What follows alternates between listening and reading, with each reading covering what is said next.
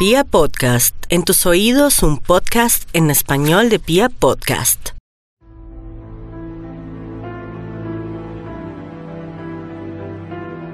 El pasado 6 de marzo, el mundo del fútbol vivió un golpe inesperado.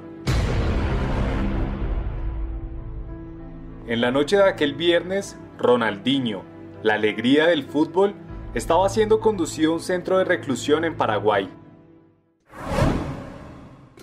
Llegó a Paraguay Asunción eh, Ronaldinho para realizar una actividad benéfica y que ya tenía eh, eh, auspicio de diferentes entidades y sobre todo había sido muy importante y muy promocionado.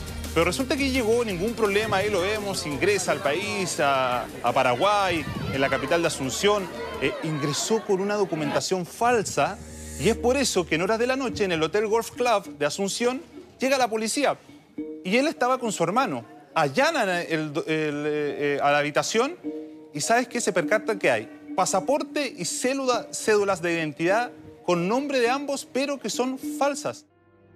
Hace un par de días, después de cumplir más de un mes en la cárcel, a Ronaldinho le fue concedido el derecho a prisión domiciliaria. Aunque pueda parecer extraño, Diño no ha sido la primera estrella del fútbol que ha caído en el suelo terrenal de las falencias humanas. En el capítulo de hoy recordamos algunas historias de esos futbolistas que, por más que el público creyó que su talento era sobrenatural, terminaron demostrando su vulnerabilidad, con fallos que los llevaron al encierro.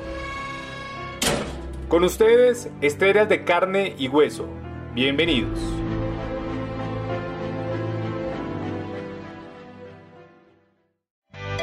Porque los partidos de fútbol comienzan antes de los 90 minutos. Porque sabemos que es mucho más que un deporte. Y porque la pelota nunca se detiene. Aquí comienza Detrás del Balón.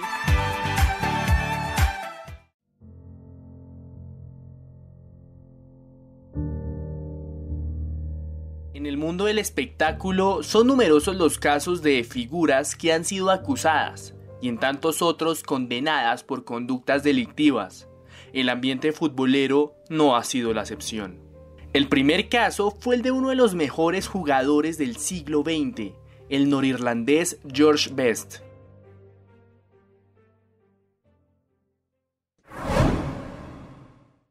Best maneuvering unbelievably. Best still has it. I don't believe this move.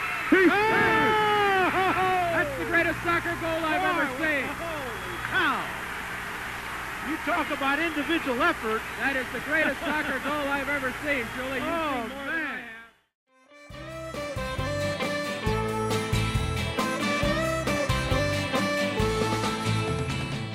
La vida del quinto Beatle, como se le conocía, fue siempre una fantasía. A la par de ser reconocido por su agilidad en la cancha, fue distinguido por su intensidad fuera de ella, es bien sabido que en gran parte de su vida tuvo problemas con el alcoholismo y los excesos.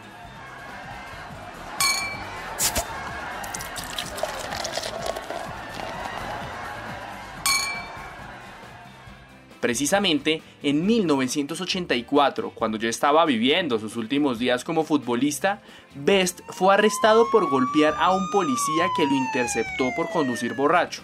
Como castigo, permaneció cerca de tres meses en prisión y cuando salió, continuó viviendo su acostumbrada vida sin límites.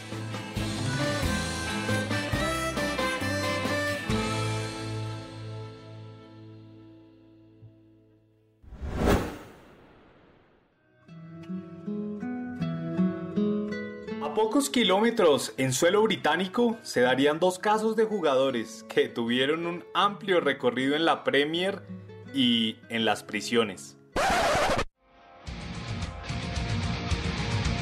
El primer caso apunta al díscolo Joy Barton, quien después de jugar en el Manchester City y ser capitán del Newcastle, dejó que la agresividad que lo caracterizaba en la cancha también reluciera fuera de los estadios.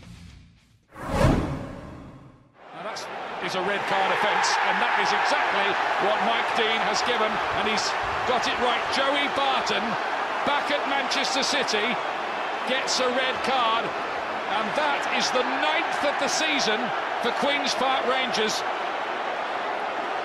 And Barton Well, you've got to say it, he's been stupid. Oh, it's ridiculous, Ian. Absolutely ridiculous.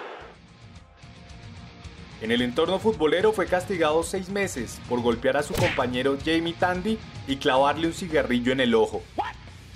Años más tarde enviaría al hospital al volante francés Osmani Davo después de propinarle una paliza en un entrenamiento.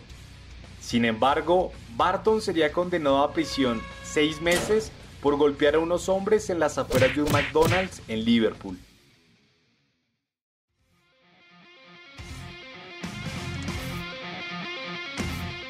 El otro caso lo protagoniza Adam Johnson, un volante que por destacar en el Manchester City y el Sunderland llegó a ser parte de la selección nacional de Inglaterra. En 2016 fue condenado a seis años de cárcel por abusar sexualmente de una menor. No obstante, en el 2019 a Johnson le concedieron la libertad después de cumplir la mitad de su castigo.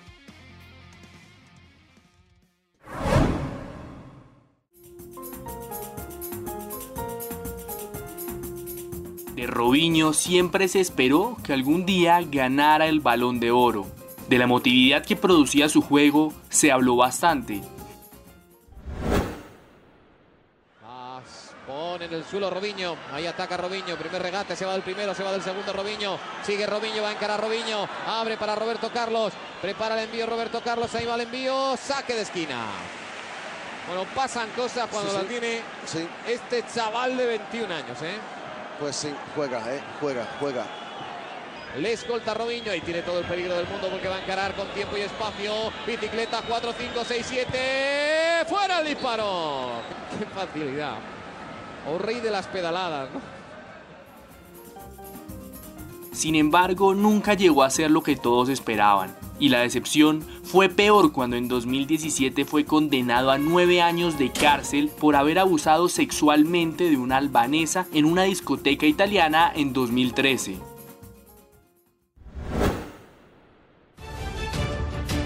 La jueza Mariolina Panaciti, de la novena sección penal del Tribunal de Milán, condenó a Robinho por la violación de una joven albanesa de 22 años el 22 de enero de 2013, una agresión en la que participaron otras cinco personas cuando el futbolista jugaba en el Milán.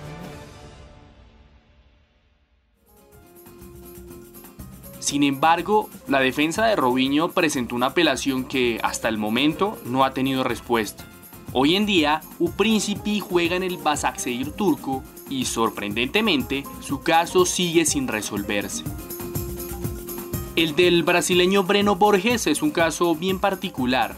El central venía de conseguir el bronce con su selección en Pekín y por eso el equipo más grande de Alemania, el Bayern Múnich, decidió ficharlo en 2007.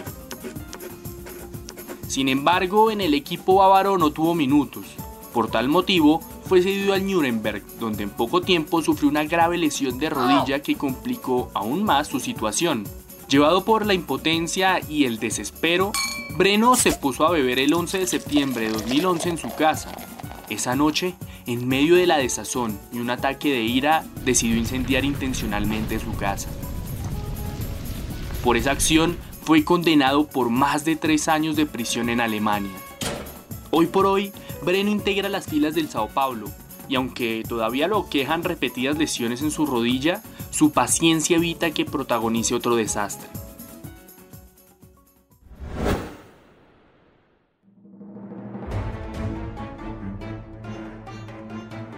El mayor logro que consiguió el tunecino Nizar Travelsi fue jugar en el Fortuna Düsseldorf de Alemania. Toda su trayectoria tendría su curso por equipos de menor escala en el país germánico. Sin embargo, entrado el nuevo milenio, Travelsi comenzó a aparecer en informes de prensa y no precisamente por sus hazañas futbolísticas. En 1998, Travelsi dejó Europa y viajó a Afganistán para unirse al grupo terrorista liderado por Osama Bin Laden, Al Qaeda. El delantero terminó su carrera en el News, un equipo de las ligas menores del fútbol alemán. Junto a algunos compañeros egipcios y jordanos, empezó a investigar sobre la guerra y a participar de algunos encuentros vinculados a resistencia y acción. Con la organización yihadista, Travelsi participó en la conocida destrucción de los Budas de Bamillán en 2001. Más adelante, tendría programado participar de un ataque terrorista en Bélgica, pero el 13 de septiembre de 2001, dos días después del atentado a las Torres Gemelas, fue capturado por autoridades europeas. En 2003, Travelsi confesó sus crímenes y, de paso, reconoció saber de antemano lo que pasaría en el fatídico 11S.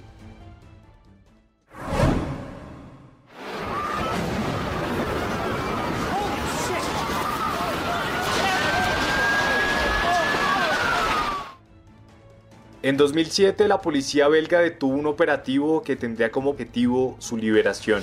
Por eso en 2013 fue trasladado de forma confidencial y extrajudicial a Estados Unidos, donde actualmente cumple cadena perpetua en una cárcel de máxima seguridad.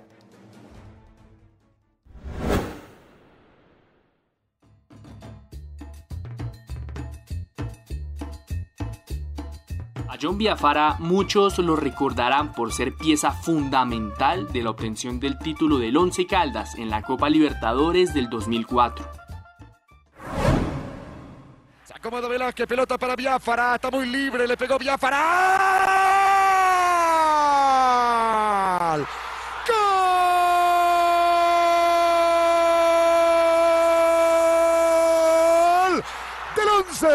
11. Lo hizo a los 7 minutos Biafara. Abre el marcador aquí en Manizales. 1 por 11 Caldas, 0 para Boca. Otros lo rememoran por ser de los pocos colombianos que ha jugado en Inglaterra. Now Leon Best. Forward comes John Biafara. Biafara for Southampton. The Saints are level. Biafara has two. What a goal. What a goal. This is absolutely magnificent. Sin embargo, después de una exitosa carrera futbolística, Biafara fue extraditado a comienzos de este año por aparentemente hacer parte de una red de narcotraficantes. Estoy tranquilo porque siempre he sido una persona correcta. Entonces, igual yo voy a esperar que todo se, se aclare. Los abogados se encargarán de, lo que hay que hacer, pero estoy muy, muy tranquilo por ese lado. Soy amigo, como te digo, de todo el mundo y, y pues es difícil eh, hablar con alguien, sentarme con alguien, tomar un café con alguien y, preguntarle qué hace o, o de dónde es. Hasta el momento no ha aceptado ningún cargo y se encuentra bajo arresto en el estado de Texas.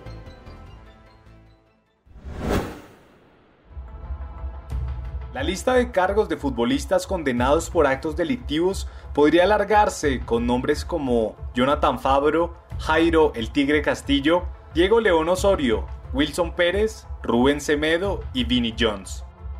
Sin embargo, el caso de Ronaldinho puso de relieve un gran interrogante. ¿Nos quedamos con el arte y el talento de estos futbolistas o condenamos sus éxitos deportivos a causa de sus delitos? Los invitamos entonces a que nos cuenten en arroba balón detrás en Instagram su respuesta a esta compleja pregunta. En ocho días, un nuevo capítulo de Detrás del Balón. El trasfondo del fútbol en un solo podcast.